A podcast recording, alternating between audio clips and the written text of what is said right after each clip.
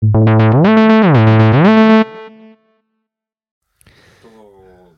aprendiendo. Muy buenas a todos y bienvenidos a un nuevo episodio de El Cajón de Cables. Eh, feliz año, esto se está publicando a primeros de 2023. Eh, feliz año, tenía muchas ganas de hacer un episodio con mi amigo Manu, mi amigo Claro Manu sí. Marcos y aquí en persona, eh, en estudios Cables y Teclas. Eh, grabando, grabando este episodio en un formato un poco, un poco nuevo. Si, si estás acostumbrado a escucharnos en, en el cajón de cables, eh, pues habrás notado que esta, esta voz es totalmente nueva para ti y, y tal. Pero Manu Marcos es co-creador de Cables y Teclas. Eh, yo me gusta decir co-creador porque es verdad que, que no empezó en el podcast conmigo, pero un poco sí, porque sobre todo le dio forma al, al formato y juntos eh, aprendimos muchísimo a, a hacer podcast, ¿no? Ya te digo, eh, yo me acuerdo cuando empezaste a hacer esto del podcast, que era un, un pionero, el Edu, eh, haciendo el, el podcasting, y me acuerdo que le- yo decía, pero esto Edu, a ver, porque ya por aquella época yo eh, también ya escuchaba algún podcast y no sé, como que me parecía muy valiente coger y decir, venga, pues vamos, vamos a hacerlo. Hmm. Y ya no me acuerdo exactamente cuál fue el primero, no sé si tú te acuerdas, el primero que hicimos juntos. Mm, no lo sé, yo sé que tuvimos una charla larga. Sí, de la música eh, en Inglaterra. Eso Y es. de, es, efectivo- ese fue el primero. Puede ser, puede y ser. ahí ya dijimos, oye, pues qué bien, nos habíamos bebido 20 o 30 cervezas mientras lo hacíamos. y dijimos, oye, pues esto lo podemos hacer todos los días. O si no todos los días, todas las semanas. Sí, sí, sí, algo así. Eh, pero para la gente que no, que no te conoce tan bien como yo, eh, ¿te puedes presentar tú? sí, mismo? hombre. Eh, muy buenas, encantado. Soy Manu Marcos y me conoceréis por el eh, podcast que hacemos Edu y yo juntos, que hacemos Cables y Teclas. Em, soy un friki informático apasionado de la música eh, que estoy residiendo ahora mismo en Brighton. Y de vez en cuando, pues pego una visitilla por aquí, amigos y familia, por España. Y no mucho más que, que contar de mí, yo creo. Eh, yo creo que a la gente en este caso le interesa saber eh, qué estudiaste tú. Yo estudié en la Universidad del Arte, la Ciencia y, y, como dicen, los toros. Mal dicho. Eh, yo estudié en Salamanca, eh, em, estudié informática. Eh, Ingeniería de sistemas y luego me hice pues la- lo típico, me hice la diplomatura, o sea, hice la diplomatura, luego la licenciatura, luego me hice un máster en movilidad, básicamente desarrollando para BlackBerry, Windows Phone, iOS, Android y todas esas historias. Wow. Y luego me quería hacer otro, otros dos máster y ya me dijeron mis padres que nada, que era momento de, de empezar a trabajar. Yo le cogí el gustillo a eso de estudiar, me gusta mucho. Eh, tengo una, me gusta decir que tengo una mente curiosa y, y me gusta pues integrar en, la- en las historias. Y nada, en ese momento pues estaba, mm, eh, subía los veranos a estudiar un poco de inglés a Brighton porque tenía allí eh, haciendo, uno de mis amigos estaba haciendo un Erasmus. Así que nada, en un momento dado, eh, pues tenía allí buenos coleguillas y, y encontré curro y me quedé por allí mm, eh, a- a- haciendo pues eh, proyectos de, de movilidad, de iPad y, y todas esas cositas. Y allí llevamos ya pues más de 10 años. Porque a ti siempre te ha interesado el tema de- del diseño de aplicaciones móviles, ¿no? De... Sí. a ver, yo inicialmente lo que más me gustaba, eh, yo durante un montón de años trabajé de eh, staff, eh, básicamente ayudando a montar conciertos, a montar teatros, a montar cualquier tipo de espectáculo. Me encantaba y me habría flipado em, estudiar ingeniería de audio y, y imagen, que es aquí en Madrid. Pero bueno, eh, teniendo la universidad estupenda que tenemos en Salamanca, era como desaprovechar una oportunidad. Y eh, lo más cercano que me gustaba era la, la informática. Y bueno, pues eh, nada, hice, hice allí informática. Pero digamos que una de mis pasiones era em, eh, la música e intentar llevar esto siempre un poco a, temas de música. Por eso siempre, pues, eh, eh, cualquier cosilla que tiene relacionada la música en la tecnología, pues siempre me ha, gustado y me ha gustado cacharrear con todas esas historias, ¿no? Ok, ok. ¿Y a qué te dedicas ahora, ahora mismo? Pues ahora mismo eh, mi, trabajo ha cambiado bastante. Estuve de desarrollador durante bastantes años, haciendo pues eso, empecé con BlackBerry, cualquier, historia, cualquier tipo de, dispositivo tecnológico. eh, em, de mano, pues eh, desarrollaba aplicaciones para ellos y luego me fui especializando un poquito más en Android, luego me he especializado un poquito más en iOS y llegué a un momento en el que, bueno, pues eh, me, eh, me gustaba pues llevar como un poco los equipos y, y pues eso, dirigir proyectos y demás y poco a poco me metí un poquito más en lo que viene siendo quizás... em, lo que se llama el Engineering Manager, que es básicamente llevar un equipo de ingeniería. Y ahora estoy eh, trabajando en una empresa que pues me siento muy afortunado de lo que decía antes, de poder llevar eh, la informática al tema de la música. Estoy trabajando en Spotify y me mola bastante porque estoy allí llevando pues un, par de equipillos en los que hacemos pues eso, proyectos eh, relacionados con, con- la aplicación de la, de la música.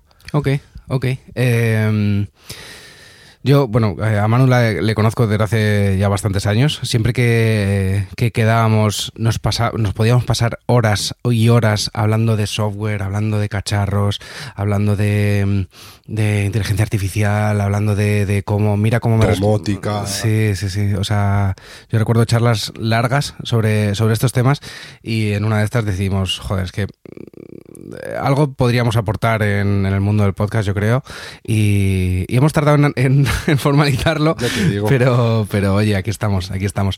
Eh, y yo creo que una de las cosas que le interesa a la gente que nos escucha es qué dispositivos son tus aliados, ¿no? Como qué, eh, qué cacharros eh, dirías tú que no te pueden faltar, o los que uses en el día a día y tal. Mm, muy bien.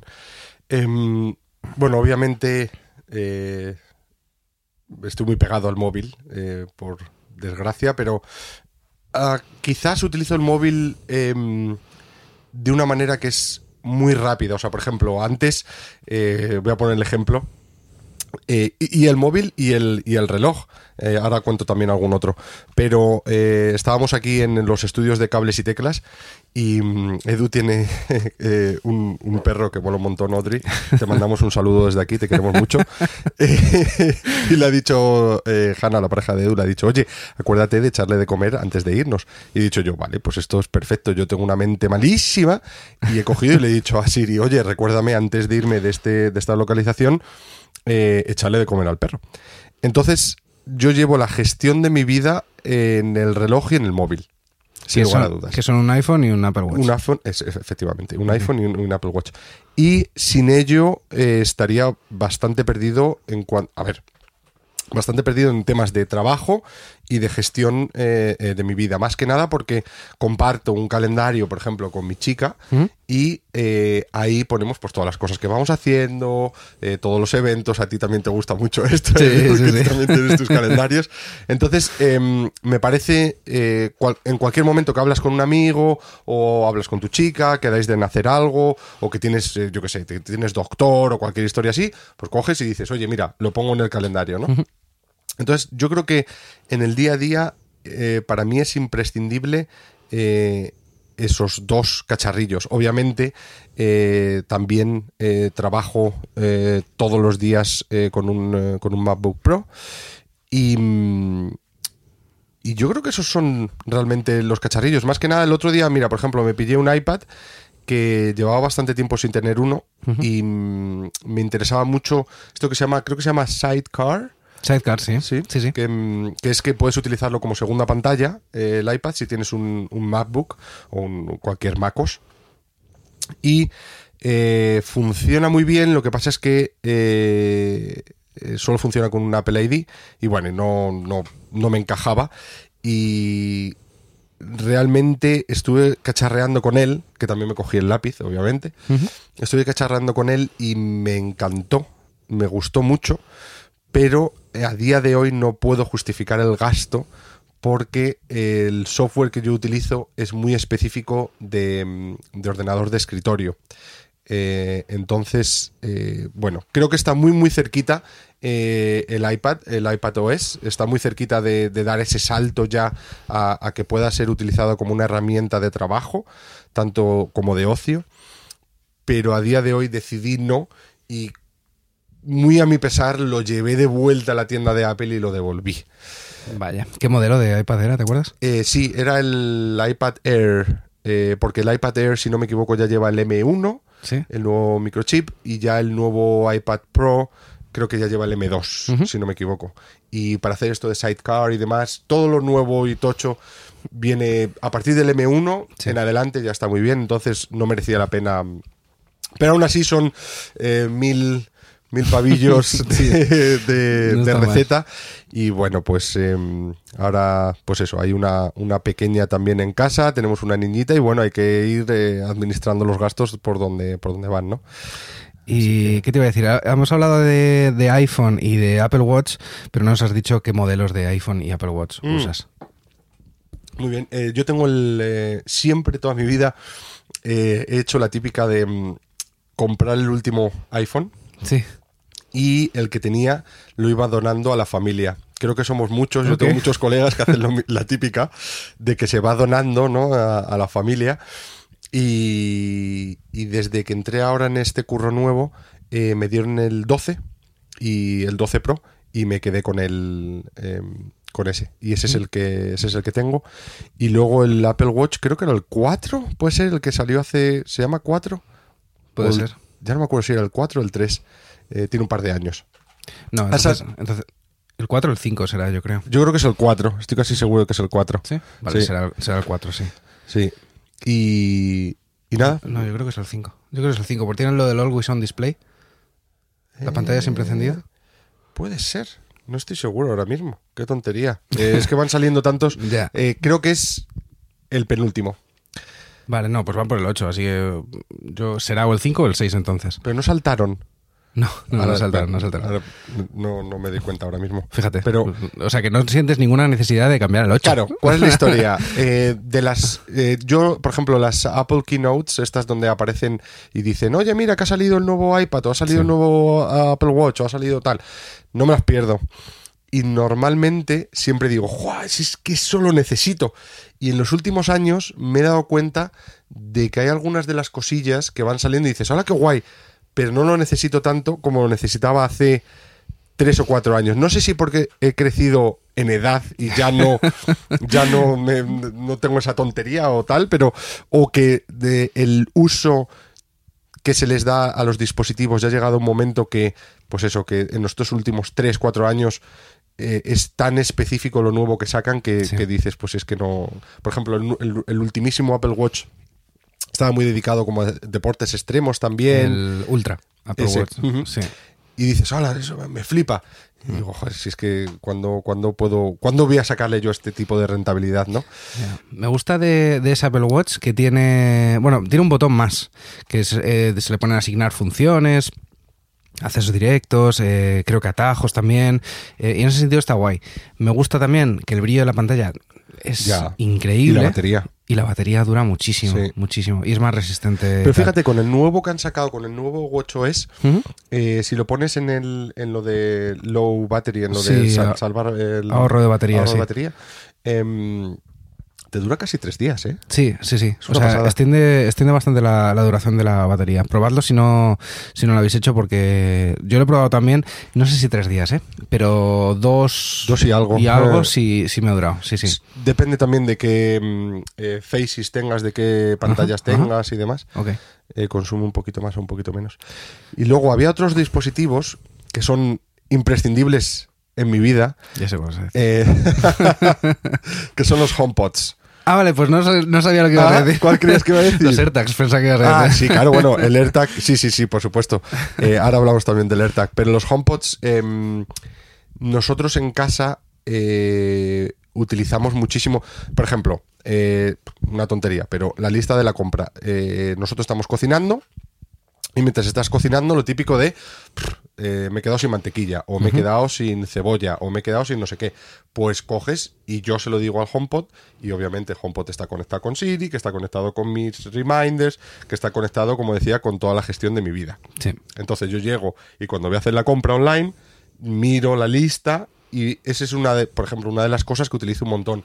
O timers, o bueno, un montón de cosas, ¿no? Que Sí. utilizo con los HomePods.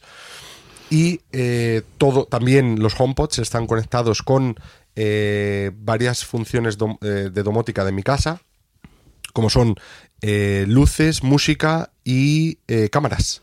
Ok. Y, por ejemplo, el tema de luces, yo en la parte de arriba, la habitación, no me he atrevido todavía a poner eh, las luces porque funcionan, voy a decir que funcionan un 85% de las veces. Hay veces que se encienden o no se apagan bien, no sé por qué, y eso que son, utilizo Philips Hue, que son las que mejor eh, funcionan normalmente con, con HomeKit. Y no me he atrevido por eso, porque tampoco quiero despertarme a las 3 de la mañana porque se enciende una luz. Pero bueno, también, perdón, también tengo conectado eh, la Apple TV y una televisión LG que funciona con HomeKit también. Entonces eh, tengo mis escenas y mis cositas que yo cuando le digo, por ejemplo, oye Siri, ponme el modo cinema. Y de repente me, me enciende la Apple TV, me enciende la tele, me pone las luces como, como yo quiero eh, eh, y me pone incluso el, el volumen también como, como yo quiero del HomePod. Y tengo, tengo un montón de, co- de cositas así. Y, mm, y básicamente en la, en la par- en la planta de abajo no toco ningún interruptor ni nada, es todo por, por voz. Y llevamos así ya varios años. Y es imprescindible en mi casa. Ya. Es ya un- todo un clásico. Eh, hay una cosa que, por ejemplo, em, me la da un poquillo bastante, que es que tiene un problema eh, eh, HomeKit, y es que si tú tienes em, eh, gente que te viene a visitar a casa y tienen Android, mm, no, no- no lo he indagado tanto, a lo mejor hay alguna opción, eh, pero es un poco tedio, porque, claro, eh, no tienen acceso a tu a apagar la luz. Si se quedan en una habitación donde tienes domótica y demás a no ser que tengas eh, interruptores inteligentes eh, si la apagan la apagan y tú ya no puedes controlarla. Que bueno que estamos hablando que son problemas muy pequeños que lo vuelves a encender y ya está pero no funciona tan bien. Incluso si viene gente que tiene em, tecnologías eh, de Apple, tienes que añadirles a tu casa. Y esto me ha pasado, que les he añadido, se me ha olvidado quitarles. Y al cabo de tres o cuatro semanas, de repente este amigo dice que hace esta aplicación bajada aquí en mi iPhone, que nunca la he tenido. Ah, coño, si es que, es que estaba en casa del Manolo. Ah, pues venga, vamos a jugar un poco. Y empieza a apagar, a encender, a poner eh, música, a quitar la televisión y cosas así. Y dices tú, ¿qué está pasando? Hay que apagar todo, resetear, volver a borrar, volver a instalar. todas las contraseñas. Efectivamente, y dices, ay, espera, si es que aquí tengo una persona que la tenía que haber quitado. Bueno, pues eso. Eh, creo que le queda un poquito más. Y mm, Sí, un modo invitado eso es. estaría muy guay. Sí. En, en- bueno, no solo en esto, en, también para un iPad o, o, no sé, un Apple TV o yo creo que, que, no sé, el MacBook creo que, creo que tiene un modo invitado, pero Sí. yo creo que se, debería extenderse un poquito más. ¿no? Es el único que tiene el macOS. Sí, en macOS eh, sí tienes esa opción, pero en iPadOS todavía no. Y es una de las cosas, cuando decía lo del que devolví el iPad, es una de las cosas que me habría encantado que tuviese multiusuario. Efectivamente, sí, sí, sí. porque no solo lo utilizaría yo, sino que también lo utilizaría mi pareja y podría utilizarlo como segunda pantalla, tener todos sus juegos, todas sus aplicaciones del trabajo, de no sé qué. de- Claro. Claro. Sí, sí, sí. No sé, no sé por qué no está, no está habilitado esto en, en un dispositivo tan, tan familiar como el iPad, ¿no? Porque al final eh, un iPhone evidentemente va más en el bolsillo de uno y es más personal y tal. Pero el iPad es algo como... Tengo una de- pequeña teoría. Dime. Y esta es mi pequeña teoría personal. eh, y a lo mejor estoy súper equivocado y espero estar súper equivocado. Pero puede venir por los. em, por los eh, perfiles estos que están controlados. Em, eh, tiene un monopolio Microsoft eh, sobre los perfiles controlados de, de dispositivos Apple que básicamente tú, por ejemplo, em, si quieres tener varios perfiles, eh, vale, como funcionan en muchos casos en algunas escuelas, en algunos colegios es que Microsoft, para poder tener eh, varias cuentas en iPads y en iPhones y dispositivos de este estilo, tienen un software que tú lo puedes utilizar para eso. Y creo que ahí hay un monopolio, ahí hay algún tipo de interés que esta es, esta es- es lo único que puedo pensar que les está llevando para atrás para no sacar en iPad el multiusuario. Que tenga ahí algún tipo de historia con, con Microsoft eh, eh, que no quieran salir de ahí o que no puedan, de alguna manera. Eh, ¿Cómo se llaman? Los MDM o los perfiles, perfiles controlados. Mm. Curioso, no sabía. Estoy pensando que, que el Apple TV ya tiene control multiusuario, ¿puede ser? Sí, Sí, ¿verdad? efectivamente, sí. Vale. sí. Vale, vale. Pues yo creo que el iPad tendría, tendría que ser el siguiente. No sé. Eh, oye, y otra pregunta. ¿Por qué? Supongo que esto es una vez empiezas, pero ¿por qué te decidiste por el ecosistema de Apple? Uf, muy buena pregunta. Em, porque durante muchos años estuve con Android. Incluso con Windows Phone. Em, también tuve Play una Black. he tenido, sí, he, te- he tenido ahí muchos eh, cacharros. Em, a ver, yo creo que he probado. A ver, ha avanzado muchos, eh, mucho el ecosistema de Android. eh, todo el ecosistema de Google ha avanzado un montón. Pero me parece que, sobre todo cuando trabajas en tecnología o con temas de diseño y demás, eh, todo interconecta muy bien em, en, en tu casa. O sea, ya tienes tu MacBook, eh, tienes tu iPhone, tienes tu, pues eso, Apple Watch o el, el HomePod o lo que sea, y todo se relaciona muy bien. Y también mm, es complicado de, de- de- de- de contestar esto, porque tú también me vas a decir, ya, pero yo tengo todo lo mismo y con Google también hago lo mismo, y hay veces que 10 veces más. Em, creo que también hay un factor de diseño muy grande y de facilidad de, de- de usabilidad. Sí, O sea, total. da igual qué aplicación utilices, que normalmente todos los menús o todas las historias, pues como que son muy intuitivas, ¿no? Total. Eh, entonces, ¿lo elegí porque soy un poco vago? Puede ser.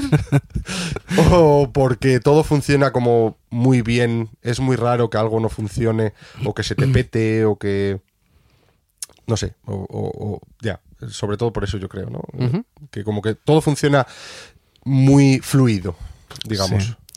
Eh, a mí el motivo principal es que como que hay mm, solo tú solo ves una superficie dentro del ecosistema y por debajo están pasando muchas cosas y, y el diálogo entre dispositivos es súper fluido pero tú no ves cómo funciona todo tú simplemente funcionas y, y funciona y esto para explicárselo a cualquiera que no está muy metido en tecnología esto es una maravilla Sí. esto es una maravilla. Por ejemplo, yo en casa eh, ni se me ocurre explicarle a mi pareja cómo configurar un dispositivo nuevo de la domótica de Google. Porque, porque Ah. es largo, es largo el, el configurar cada dispositivo. Bueno, de hecho hice eh, hace poquito un podcast hablando de, de domótica en Google y, y es verdad que, a ver, cada vez las cosas son más fáciles, pero no es muy... Vaya, que hay que sentarse, ¿no? Sí, sí, sí, Y- no es muy... ¿Cómo decirlo? Pues de, de- que hay una curva de aprendizaje un poquillo ahí al principio que no que cuesta, que cuesta un poco. Tienes que registrarlo en su aplicación, pero luego además tienes que decirle a Google, oye Google, coge de esta aplicación este. Ajá. y coge todos los dispositivos que tenga dentro de esta aplicación. ¿Sabes? Es como Claro. es como un poco complejo. Luego una vez está configurado todo guay y, y todos podemos tener, eso está muy bien. Todos podemos tener eh, cada uno su aplicación de Google Home, que es la que controla la casa, cada uno con su usuario diferente. Y le invitas, y- claro, y te- le Ah, invitas bueno. a- a- al usuario que tenga acceso a esa casa. Qué bueno. Y, y en Google sí puedes tener invitados, por cierto. Claro. Eh, ahí, ahí- va, Sí, ahí sí, va. sí. Em, Yo, soy, yo soy muy fan de, de todo el ecosistema de Apple ¿eh? y, tengo varios dispositivos de Apple, pero es verdad que... eh, eh, Yo también soy muy fan. El Mm. problema que tengo es que eh, si quieres tener cosas del ecosistema de Google, tienes que hackear, entre comillas, el ecosistema de Apple. Mm. Hay una opción que es con Homebridge y se puede hacer. Se puede hacer, lo he hecho, hemos jugado, tal, no sé qué, no sé cuál, pero bueno, ya no es el plug and play, ¿no? De que tú tienes un nuevo dispositivo, escaneas, pum, ya está funcionando. No es tan eh, tan, tan sencillo. Es- lo- sigue siendo sencillo, ¿eh? pero bueno. Y luego hay otra cosa que me da mucha envidia de los, de los altavoces, de los HomePod, que es que suenan infinitamente mejor. O sea, eh, no me da envidia en el, en el sentido de la, mm, de la interacción con, con Siri respecto a la interacción con Google Assistant. Creo que Google Assistant te da unas respuestas más lo que tú estás buscando Sí, respecto a Siri. sí. Siri, Siri te manda en muchos casos a mirarlo en la web o tal, no te da una respuesta eh, obvia para las funciones así más habituales, por supuesto que funciona, pero funciona Ah, está, igual, está años luz. igual Eh, que Alexa, igual que Google y, y tal para las funciones más habituales. Pero, pero me da mucha envidia que, por un lado, son muy bonitos los HomePod, tienen, un diseño, tienen un diseño muy bonito y suenan, Suenan increíbles, increíbles sí. de bien. También es verdad que suenan bien a volúmenes bajos, ¿eh? No Sí. tienen muchísima amplitud, eso... Sí, no- ni siquiera el HomePod original, el... No, ¿No? no suena muy alto. ¿no? No, Bueno, es sé. una de las cosas que siempre me ha quedado ahí como una espinilla. Que mm, sí, no, no, no suena muy alto. Pero bueno, suena muy bien. Eh, oye, quería hablar contigo también de temas de inteligencia artificial. Eh, llevamos un año 2022 en el que en el que hemos visto muchas cosas, o para mí totalmente nuevas. Todo esto de Stable Diffusion o de OpenAI, eh, Stable Diffusion para generar imágenes a partir de texto, que son algunas son obras de arte, son, Sí. son una pasada, eh, o OpenAI, que hemos visto que te puede generar eh, eh, contenido en texto a raíz de unas breves instrucciones. ¿Tú cómo ves este, este mundo? Porque es que a mí me parece que, que, o sea, lo poco que ha evolucionado durante todo 2022 es una barbaridad y, y no sé dónde está el límite de esto. Eh, es una pasada. Y yo cada vez que empezamos a hablar de este tema, eh, descubro eh, servicios nuevos, ¿no? Como de, no, pues es que han sacado esta cosa que tú pones un texto y te dice quién lo ha hablado en su momento de no sé qué. O sea, cosas que dices, pero nunca jamás me habría imaginado que podría ver un- una herramienta de este, de este calibre, ¿no? Y me pasa un poco como, em, eh, como todo el tema, por ejemplo, que han apostado ahí mucho eh, meta, ¿no? Con, eh, con todo lo de la realidad virtual y demás. Creo que, em, y este es mi, hu- mi humilde punto de vista, creo que va muy, muy puntero, está muy, eh, muy por delante de lo que, de los usos que nosotros como humanos podemos comprender a utilizar. No sé si me explico. ¿Cómo, cómo? Creo que está muy desarrollado y creo que nosotros no estamos preparados todavía como para utilizar todo este tipo de cosas en su máximo exponente, en su máximo potencial. Em, y creo que ahora mismo vamos a, o estamos pasando ahora en una época en la cual se ha desarrollado muchas cosas, estamos alucinando con muchas de ellas, pero no estamos llevando a su máximo potencial lo que podríamos hacer con estas herramientas. Totalmente. y creo que va a volver, vamos a volver a coger otro pico en un momento en el que volvemos al tema de la usa- usabilidad, en el momento en el que empecemos a utilizar mejor todo este tipo de herramientas y cómo llevarlas a nuestro día a día. Y creo que en unos años vamos a volver a decir, ostras tú, pero si es que esto es la leche. Ya lo estamos diciendo, pero lo vamos a decir más todavía cuando sepamos cómo, pues eso, cómo, cómo realmente poner esto a nuestro, a nuestro día a día. Que ya en muchos casos lo estamos poniendo eh, con todo tipo de recomendaciones, desde la recomendación de que de repente tú te llega una playlist y dices, joder, si es que tiene todo temazos, esto me flipa, o las recomendaciones que te salen, yo qué sé, en, en Google, o las recomendaciones que te salen en muchos sitios, que son de, de vida, de, de día a día, pero hay muchas otras aplicaciones que yo creo que no las estamos utilizando y las vamos a utilizar más dentro de unos años cuando nuestro cerebro o nuestro empecemos a, a entender mejor cómo utilizarlo. Ok, ok. Y... Esa es mi reflexión eh, filosófica del 2022 entrando en el 23.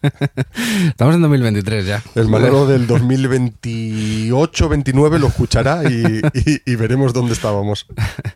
Eh, una de las cosas que se ha comentado es que eh, la forma en la que tiene de asistirte, en cierto modo, OpenAI, pues a base de generarte textos o darte respuestas a preguntas o tal, funciona muy bien como asistente de voz. Ah, Eh, El- Eh, quizá no como asistente de voz, porque te da un texto, pero el texto evidentemente se puede, se puede volcar a uno de estos sintetizadores de, de voz que te, que te lo generan. Y mi duda es si en algún momento, a decir. si en algún momento crees, Sí, lo creo. ¿verdad? que, que esto, esta inteligencia artificial se va a utilizar como en un asistente de voz que tengas en casa. Incluso para generar podcast. Ah, vale. Ah, Sí, pensaba, sí. pensaba que me ibas a decir eso. Eh, que de repente tú le digas a lo mejor eh, tema, no sé, eh, Elon Musk. Y de repente te genere un podcast súper chulo eh, con toda información verificada y tal, y hablado, y pues tienes ahí un podcast hecho que tú no lo has hecho, lo único que has hecho es llegar a este sitio y decirle, oye, genérame este texto, te lo lee, te lo y, y- y te lo hace todo, ¿no? Eh, vi un vídeo hace relativamente poco de Marcus Brawley, que es eh, un famoso youtuber de tecnología americano que lleva mogollón de años y, y me gusta un montón, en el que decía... eh, Hacía un, un speech de unos 5 o 6 minutos hablando sobre la inteligencia artificial y por qué la inteligencia artificial nunca iba a sustituir a un youtuber, en este caso. Ajá.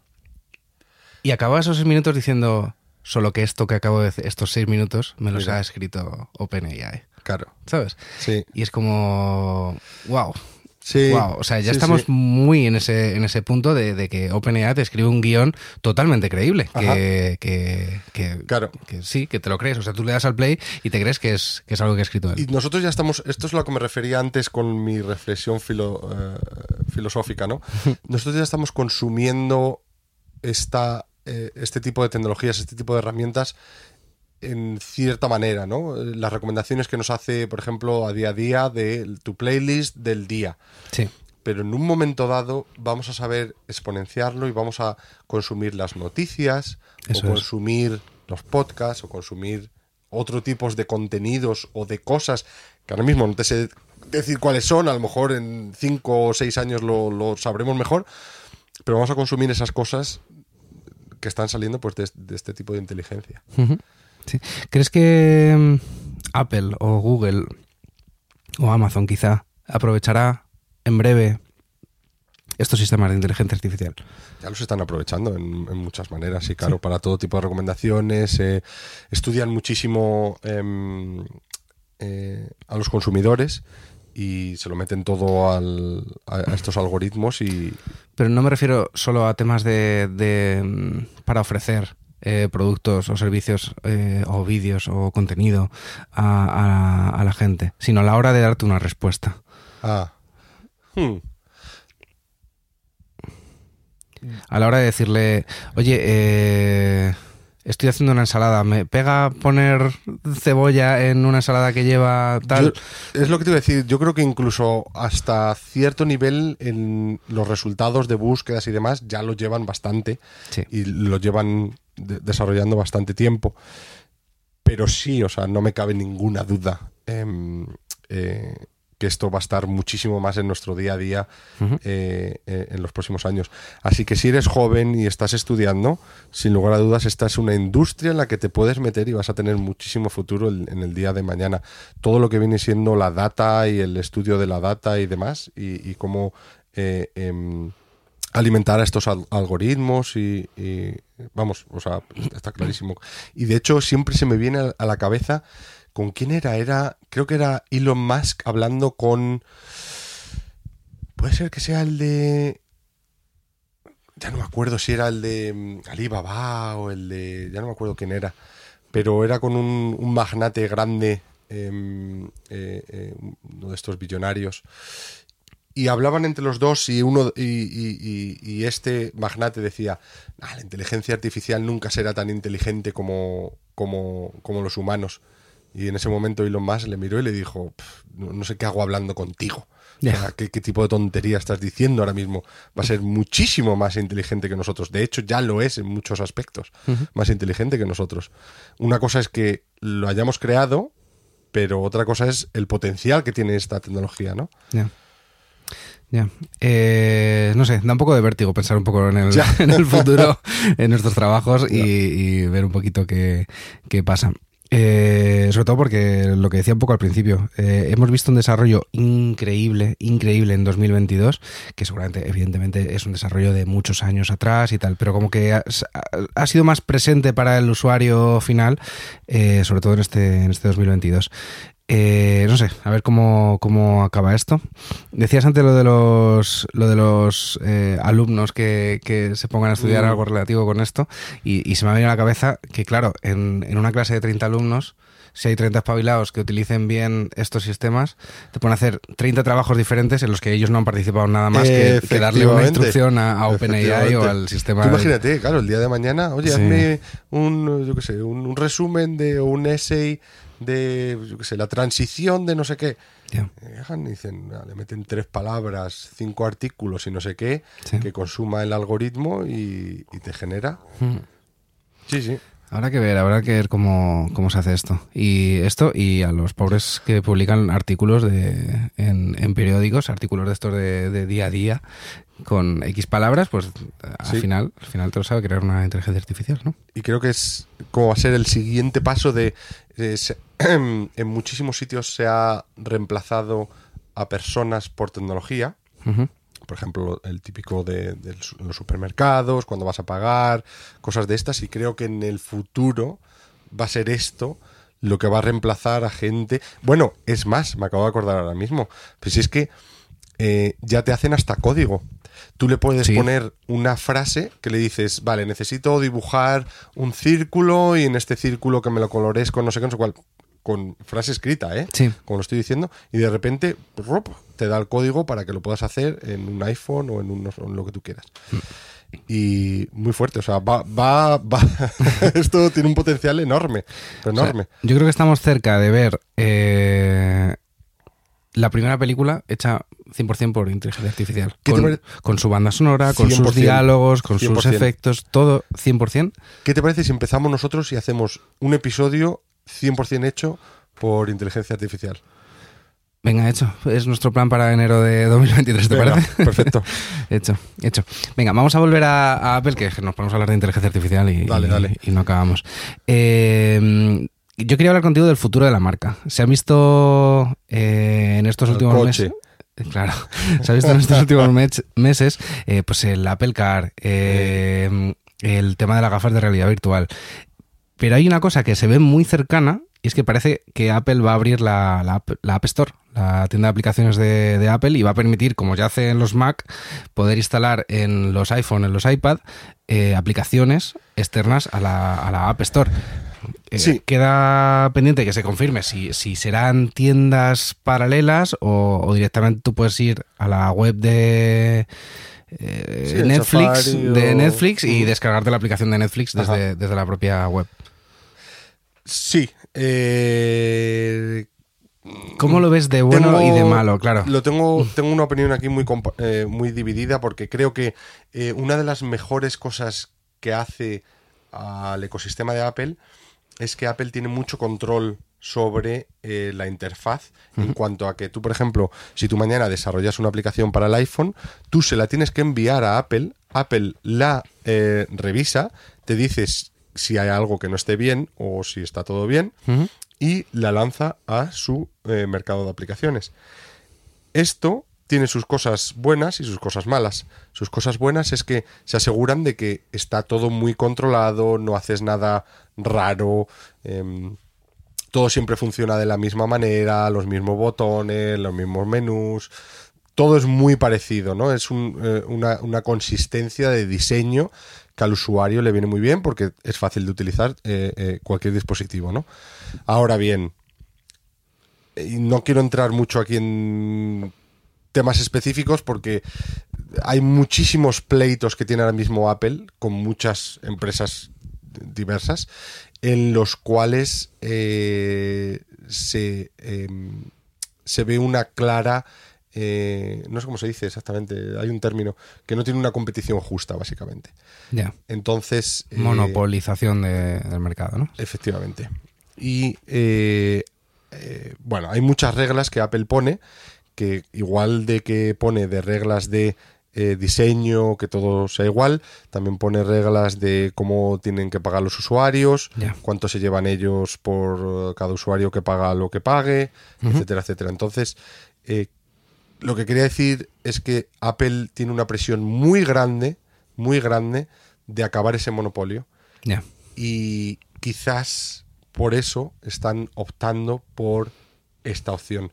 Que sea esto lo que acaba pasando, no lo sé. Pero la presión que tienen es, es brutal y tienen pleitos por todos los lados por este tipo de cosas. Parece ser que, que es inminente que, que pase. Eh, hay una sanción importante de la Unión Europea. Ah, bueno, y esta es otra. Eh, en principio, esta regulación es solo para Europa. O sea, Apple puede decir, ok, en Europa vas a poder instalar aplicaciones, pero el resto del mundo no. Y el resto del mundo son muchos usuarios. Eso es, eh, sí, sería Sí. posible. Es, es- Sí, ¿no? es posible. Sí, tecnológicamente es, es posible y no tan, tan complicado. O sea, sí, se puede hacer. Ok. Eh, yo tengo también una opinión sobre esto dividida. O sea, estoy de acuerdo contigo. Eh, hay cierto monopolio, hay muchos usuarios de iPhone que solo, claro, que evidentemente solo pueden descargar aplicaciones desde, desde la App Store y, tú como desarrollador pues te, te sientes obligado a pasar por ese filtro de, de Apple. Claro. Ahora bien, es un filtro que en principio actúa por, bueno, por un lado el beneficio de Apple sin duda y 100%. por otro el beneficio del usuario, que al final sabe que la aplicación que descarga es segura, que está revisada y, y no tal. Claro. Pasa también que, que aquí puede haber mucho fraude. Quiero decir, yo me meto en la página de, de Netflix o la que creo que es la página de Netflix Sí, y descargo su aplicación. sí. Pero ¿y si no es? Y estoy instalando en mi móvil eh, software que, que me va a espiar o que va a escuchar, ¿sabes? No sé, que puedo hacer cualquier cosa. Por otro lado, también te digo, yo he usado Android durante años y, y he, usado, he usado Android a nivel muy profundo de- Sí. del sistema. Y eh, por supuesto he instalado aplicaciones que estaban fuera de la Play Store. Y los avisos que te da son en plan que la vas a liar, que esto es inseguro, que, que estás seguro que quieres hacer esto. Pues como te hace cuando estás en, en un ordenador que te dice, oye, esto no lo puedes Claro. instalar, tienes que ir aquí, poner esto, no sé qué. Es Claro, como- que quiero decir que para el usuario normal es que creo que no le va a compensar eh, instalarse aplicaciones de fuera de la Ya. App Store. Salvo, yo qué sé, casos así muy particulares y tal. Pero yo creo que al final se va a quedar solo pues, pues para los usuarios como tú y como yo que, quieren indagar un poquillo más y buscar un poquito más el... Pero ¿sabes qué? Sí, pero lo que no estábamos hablando o viendo es el punto de vista del negocio. Porque, por ejemplo, hay eh, aplicaciones, ya no sé si lo hacen, pero eh, había una, em, eh, creo que antaño era Sketch, una de diseño. Si no me equivoco, era Sketch. Yo creo que era Sketch. Em, pero básicamente, bueno, el ejemplo era que ellos estuvieron una temporada en el App Store para el MacOS, pero claro, eh, cuando tú estás ahí, creo que, eh, si no me equivoco, es el 30% que cogen de cada eh, vez que alguien te compra el software. Sí. Y dijeron, va, venga, pues nos salimos fuera. Pero luego cuando te sales fuera, eh, ya no me acuerdo exactamente qué era, pero Apple les metió mucha caña con un tipo de... unos permisos o algo que necesitaban los usuarios para poder eh, sacar el máximo partido del, del software y no podían. Hmm. Y tuvieron que volver, luego volvieron otra vez a salirse. Eh, hay un aspecto que yo creo que ya no es solo del usuario, sino de muchos negocios que quieren eh, ganar dinero sin tener ese, ese peaje tan grande que te hace Apple, eh, que se van a salir y te va a llegar y tú utilizas todos los días, eh, no sé, vamos a decir, el sketch este para diseñar y pues, si te tienes que ir a Safari a bajártelo de una página web, al final te va a tocar, Sí, claro. que es lo que pasa. Sí, sí. sí. Son de esas cosillas de Apple que, Ya, la Que puntillita. sí, pero no. Que Efectivamente, sí, sí, pero no. Me pasa también con, con tema de funcionalidades en el Apple Watch, sobre todo. Ah, Eh, Está capao. está muy capado para aplicaciones de terceros, tío, y, no, y no lo puedo entender por qué. Eh, me encanta que yo voy con Maps, la aplicación de mapas de, de Apple, y me vibra un poquito el móvil cuando tengo que girar a la izquierda. Y, ¿sabes? Y está y se queda la pantalla como, como más bajita de, Sí. de brillo en el móvil. Ha mejorado incluso, mucho. Y tal, pero si yo quiero hacer esto mismo con Google Maps, no puedo hacerlo. te manda una notificación. Sí. Que es, es una mierda. Tedio. No sé, no sé. Son esas, esas pequeñas cosas que dices, ostras, no sé, no sé. En fin. Eh, y tenía más yo de esas de. Buah, yo te puedo contar muchísimas. Para mí, la mayor es eh, el tema del ecosistema con la música. Eh, lo tienen Ostras. capadísimo con los HomePods, solo Sí. puedes utilizar eh, Apple Music. La han abierto un poquito más, ba- bastante más, pero claro, todos los demás eh, em, eh, pro- eh, proveedores de, de música dicen, bueno, eh, vale, pues si no quieres que esté ahí, ¿por qué ahora de repente, o sea, estoy cuando tú quieres, no cuando nosotros queremos? Pues bueno, hay un poco de, de lucha, ¿no? Ya. Eh, si te sirve de consuelo, en Google no es tan así, pero es un poco así también. Eh, creo que en Google proveedores de música son Spotify, Deezer, Apple Music. Amazon... Oh, no, Amazon no. ¿No? Eh, no sé si YouTube Music, claro que es propiedad de Google. Eh, y ya. Ya tienes. eh, sí, son más unos cuantos, pero yo durante un tiempo he tenido Tidal, por ejemplo, y no está Ya. ahí, no está ahí en ese listado. Tienes que mandarle tú desde el móvil la música, me imagino que es lo que tienes que hacer tú. eh, Sí, efectivamente, Mandarle sí. tú, no le puedes decir, oye, ponme tal. Sí, a ver, canción". que estamos hablando de problemas muy pequeños. es- Si te conectas por Bluetooth, bueno, por AirPlay, Sí. eh, y lo mandas y ya está. O Sí, sea que- sí, sí, sí, sí. Pues algo, algo parecido pasa, pasa con Google. Venga, y más cosillas así de futuro. El, el Apple Car, el Apple Car que has dicho. Eh, salió una noticia hace relativamente poco que Mark Gurman, un famoso filtrador de información de del periódico Bloomberg, que pues, si no lo conocéis, eh, siempre da como muy en el clavo. Debe tener alguien trabajando por ahí en la, sí. en la industria que, que da mucho en el clavo con las filtraciones. Y ha dicho recientemente que Apple ha descartado lo que parecía que era obvio, que era un coche 100% autónomo, en el que no había ni volante, tú te subías al coche con tú y tu familia y le decías dónde ir. Y fin, parece que lo ha descartado finalmente y ahora están trabajando en algo parecido a, a lo que ya tiene Tesla, que es con un conductor que está... Decían 2025, ¿no? Creo que he leído. Puede ser, 2025 que, que iban a sacar algo. Puede ser. No sé. eh, sinceramente, era la, la- dentro de las tres empresas que más cash, que más efectivo tiene de todo el mundo, ¿no? Entonces te puede hacer el coche o puede hacer lo que, lo que ellos quieran. Eh. Pero sí, no me extrañaría nada que sacasen algo dentro de poco. Pero ¿cómo ves tú Apple entrando en, en el sector de- del automóvil, digamos? No lo veo claro. No, no.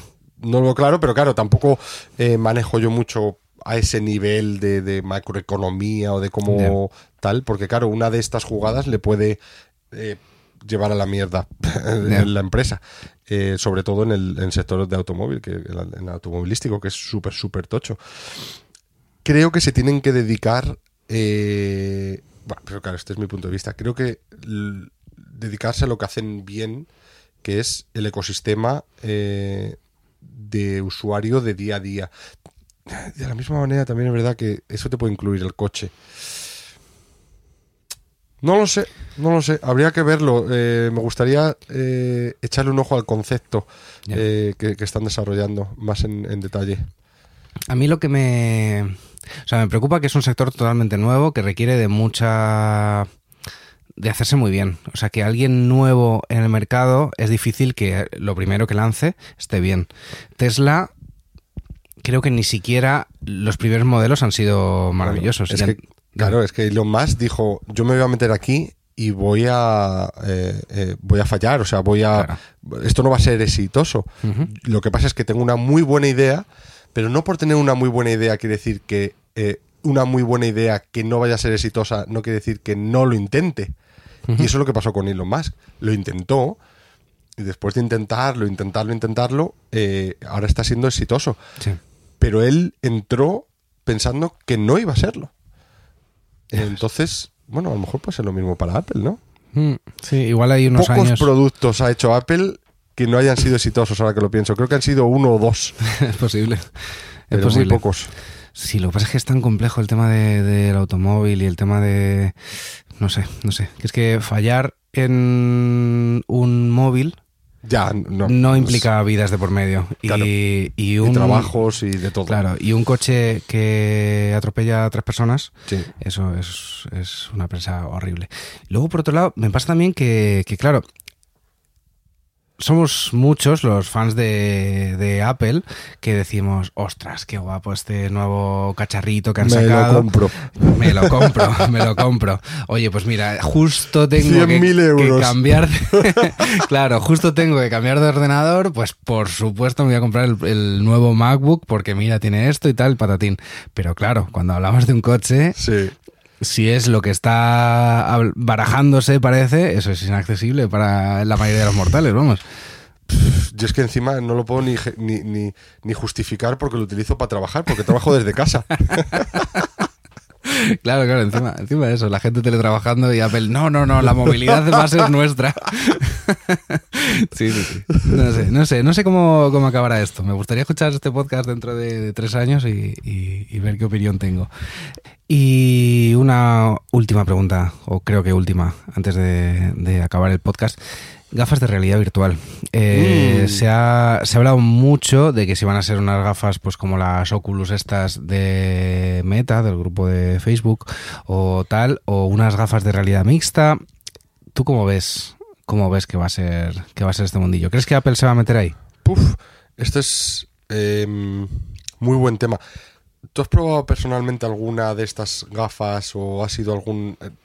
De hecho, se han hecho ahora algunas empresas uh -huh. que montan eh, lo que era el ciber de toda la vida, eh, que ibas Sí. a jugar al counter y demás. Sí. Ahora lo que se hace es que ponen como una especie de pods, como una especie de habitaciones muy pequeñitas, que serán de 2x2, y te ponen las gafas, te ponen los auriculares, eh, el micrófono, tú juegas a videojuegos con otra gente dentro del mismo ciber en realidad virtual.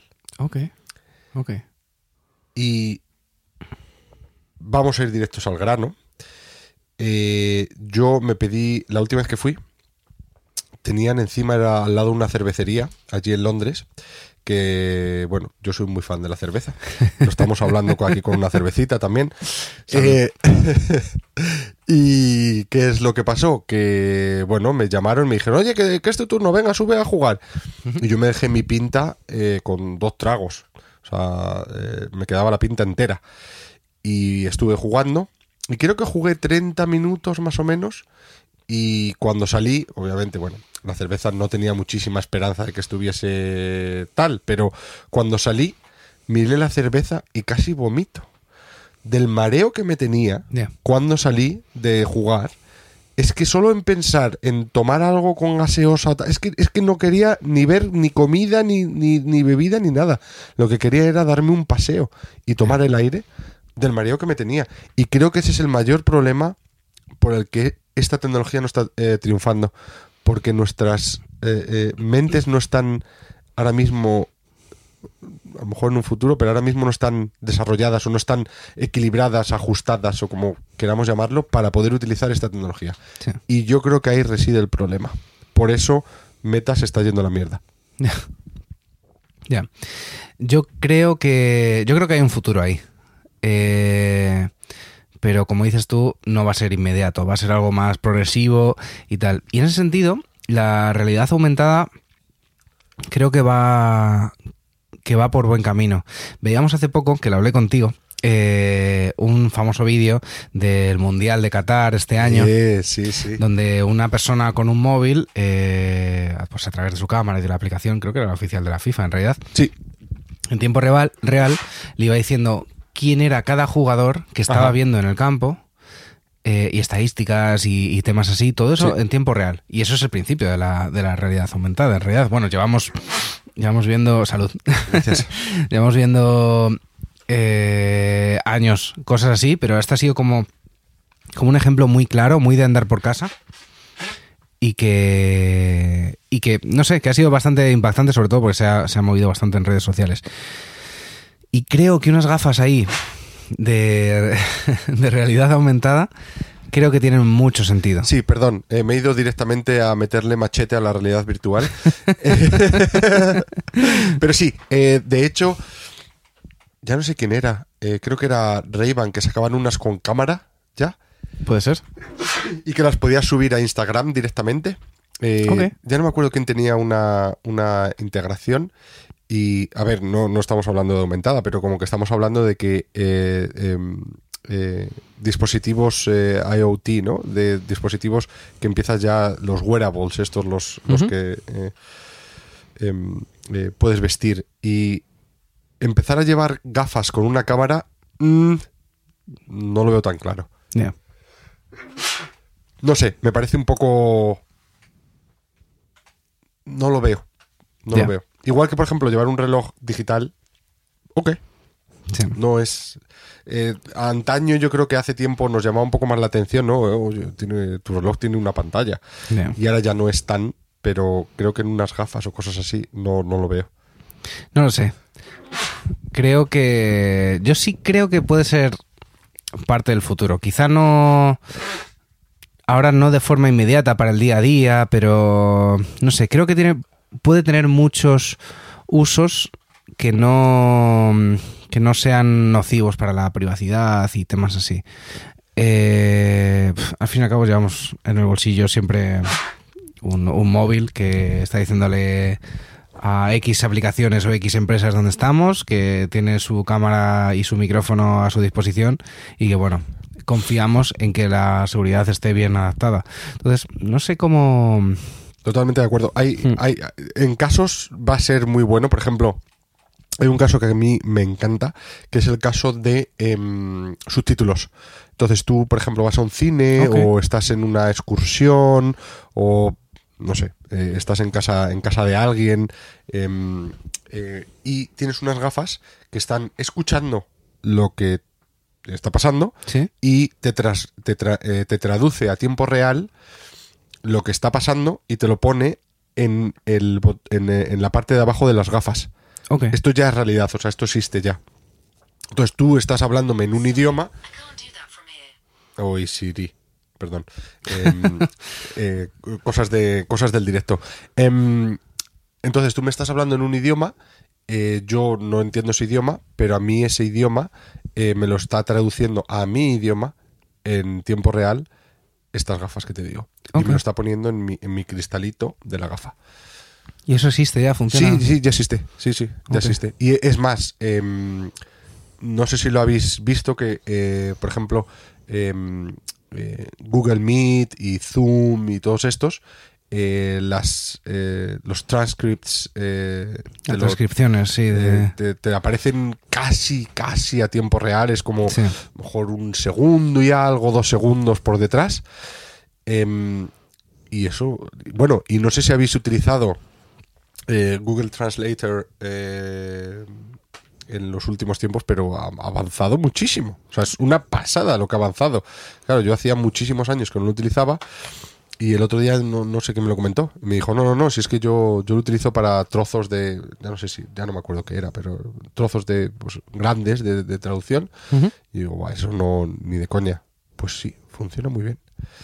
Entonces, nada, es tan sencillo como eso. Coger el transcript, lo pones ahí, tal, y luego la tecnología de la, de la gafa.